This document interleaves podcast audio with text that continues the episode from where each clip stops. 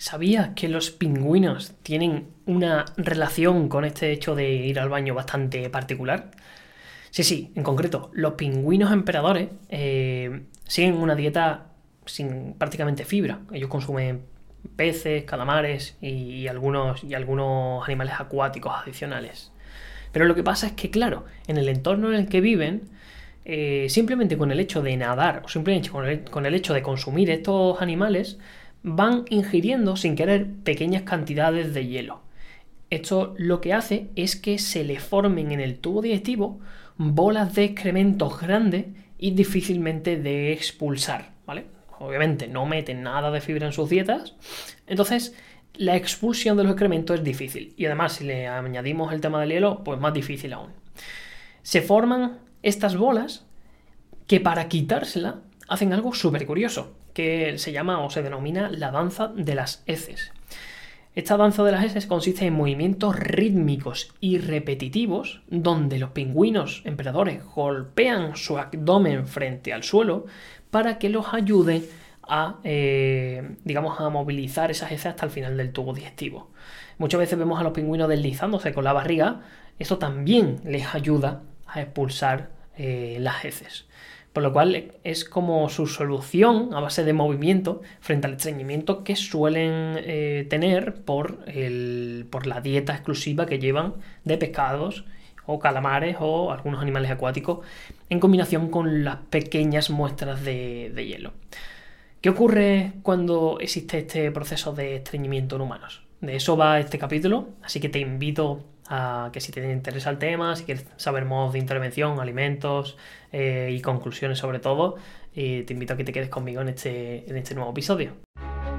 Bienvenido a Hackeando la Salud, un lugar donde discutimos ciencia y herramientas basadas en ciencia para optimizar la salud y el rendimiento en el día a día. ¿A qué denominamos estreñimiento? Denominamos estreñimiento yo creo que a la dificultad de ir al baño, de defecar, por tres o cuatro o más días, ¿vale? No, está como estipulado un día concreto, pero entre tres y cuatro es lo, que se entiende como, oye, estamos empezando a sufrir un, brote de estreñimiento. Cuando hay estreñimiento, eh, en nuestro organismo ocurren cosas concretas, cosas precisas.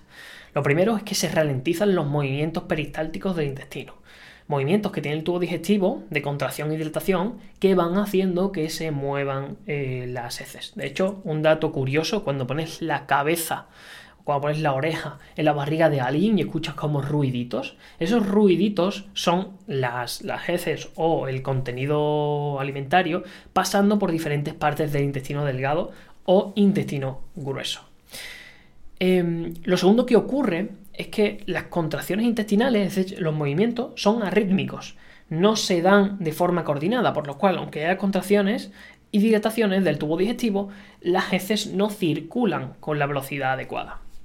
Eh, lo tercero, eh, que puede causar eh, o, que, ocurre en, estas situaciones, es que hay muy poca cantidad de fibra en el intestino, por lo cual el intestino, las bacterias no pueden gestionar esa fibra y convertirla en ácido graso de cadena corta, que es el alimento de la célula intestinal, y esa célula intestinal quizás es eh, tiene una labor de generar capa de moco y no la está generando de forma apropiada, ¿vale? Entonces como una cadena de sucesos que hace que también se ralentice el vaciado eh, eh, intestinal.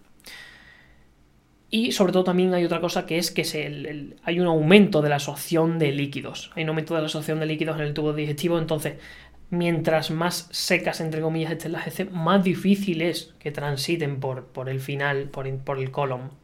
Por lo cual hay que entender que todos estos aspectos que ocurren dan lugar a eso, a que no podamos ir al baño durante varios días. Pero esto tiene repercusiones entre comillas, moderadas y graves para la salud. Mientras más tiempo acumulemos el contenido fecal en el tubo digestivo, más sustancias nocivas van a pasar desde la luz intestinal, que es el espacio donde pasan los alimentos, al torrente sanguíneo.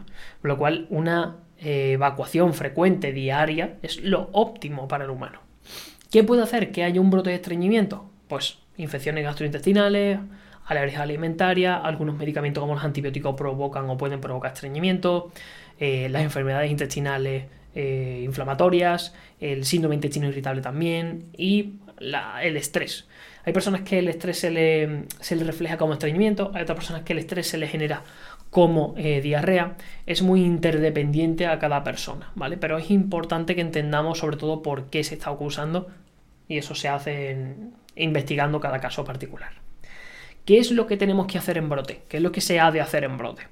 Pues obvio, hay que aumentar el volumen de fibra. Aumentar el volumen de fibra eh, va a propiciar que las heces pesen más y que transiten de forma mejor por el, por el final del tubo digestivo. Consumir alimentos probióticos también ayuda. Eh, los alimentos probióticos son alimentos que tienen bacterias vivas que son beneficiosas para nuestro sistema digestivo y hacen que funcione de una mejor manera en coordinación con nuestras células. Hay que eh, evitar incluir alimentos bajos en fibra, que van a ralentizar inclusive más el vaciado eh, intestinal. Y hay que digamos, un poco evitar o desplazar la cafeína o el alcohol, ¿vale? Son, son aspectos importantes. Y sobre todo, hay que aumentar la cantidad de movimiento diario. De movimiento hablando de actividad física y de ejercicio físico, ¿vale? Al final la gravedad también nos afecta a nosotros. Y si queremos evacuar eh, de forma eficiente, tenemos que movernos. De hecho, eh, ahora lo vamos a comentar un poco mejor, pero quiero que sepas qué alimentos no estarían indicados y qué alimentos sí estarían indicados. Como alimentos que no estarían indicados, es muy importante retirar ultraprocesados como por ejemplo los fritos, la comida rápida, los helados, alimentos que son muy bajos en fibra y que no nos ayudan a evacuar. Habría que desplazar también algunos lácteos como la leche o el queso. O el queso. Habría que disminuir eh, la fibra, como por ejemplo eh, alimentos como el pan blanco o el arroz. Y había que desplazar también alimentos como eh, las bebidas con gas, los picantes, el chili, la guindilla, los refrescos, todos estos en esos momentos de brotes de, estreñimiento no nos interesan. Sin embargo, nos interesa ingerir más cantidad de frutas eh, crudas, verduras crudas, cereales, legumbres, frutos secos. Todo esto nos interesa y mejora el tránsito intestinal solamente por el aumento de consumo de fibra. Además, habría que estar bien hidratado, añadiendo agua, infusiones, fruta con alto porcentaje de agua, como por ejemplo la sandía, también sería bastante interesante. Los probióticos, como hemos dicho antes, eh, en forma de yogur, en forma de kefir, estaría bien. Y eh, un lubricante para el tubo digestivo que tenemos o que podemos tener muy a mano, por lo menos aquí en España, es el oliva virgen extra, ¿vale? También estaría bien consumirlo. Pero lo más importante, una de las cosas más importantes, independientemente de los cambios nutricionales, es intentar hacer que nuestro cuerpo quiera evacuar. ¿Y cómo podemos hacer eso? Pues yo creo que hay tres cosas, independientemente de la comida, muy importantes. Uno es el movimiento, caminar, trote suave, yoga, bicicleta, ejercicios que no sean muy demandantes, pero que le den movimiento al cuerpo. Si los movimientos peristálticos del intestino no están bien, el hecho de andar ya está obligando a que el intestino se mueva. Lo segundo, lo segundo que, creo que es bastante relevante son las posturas. Hay posturas concretas, como por ejemplo eh, ponerse en cuclillas, eh, que digamos eh, ayudan a que el final del tubo digestivo, que digamos se llama colon sismoide, que tiene una forma de S, o una forma de, digamos, con, varias curvas, se ponga en una posición como un poco más recta y haga que el final del, del digamos, del tránsito fecal sea más eficiente. Y por último, el tiempo, el tiempo fundamental. Y siempre pongo el mismo ejemplo en consulta con los pacientes. Tú imagina que eh, tienes un perro y que lo sacas todos los días a hacer caca, a hacer pipí, a las 3 de la tarde. Pues tu perro se acostumbra siempre a hacer sus cosas a las 3 de la tarde. A las 2 y 45 ya te pone carita de, oye, me está empezando a entrar ganas de hacer caca o hacer pipí.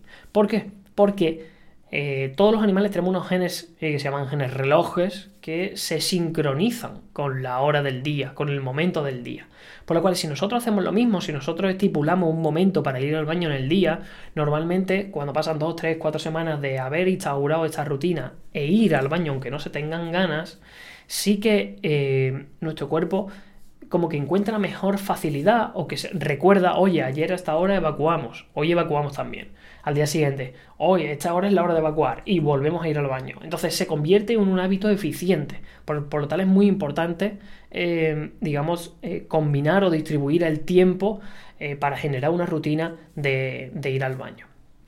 Como conclusión, lo importante de todo esto es que se investigue por qué está habiendo ese, ese estreñimiento para, poder hacer intervenciones precisas. En consulta vemos pacientes con diarreas que, le, llevan años, con diarreas, con estreñimientos de, semanas. Son cosas que no pueden pasar porque hay una intoxicación eh, grave cuando, cuando acumulamos semanas de, estreñimiento, ¿vale? Entonces, esto es importante saber por qué se está eh, propiciando y cómo, y cómo podemos solventarlo. Lo segundo, hay que tener cuidado con los lasantes, que se usan muy comúnmente y que eh, pueden irritar mucho, sobre todo el final del tubo digestivo, el colon, ¿vale?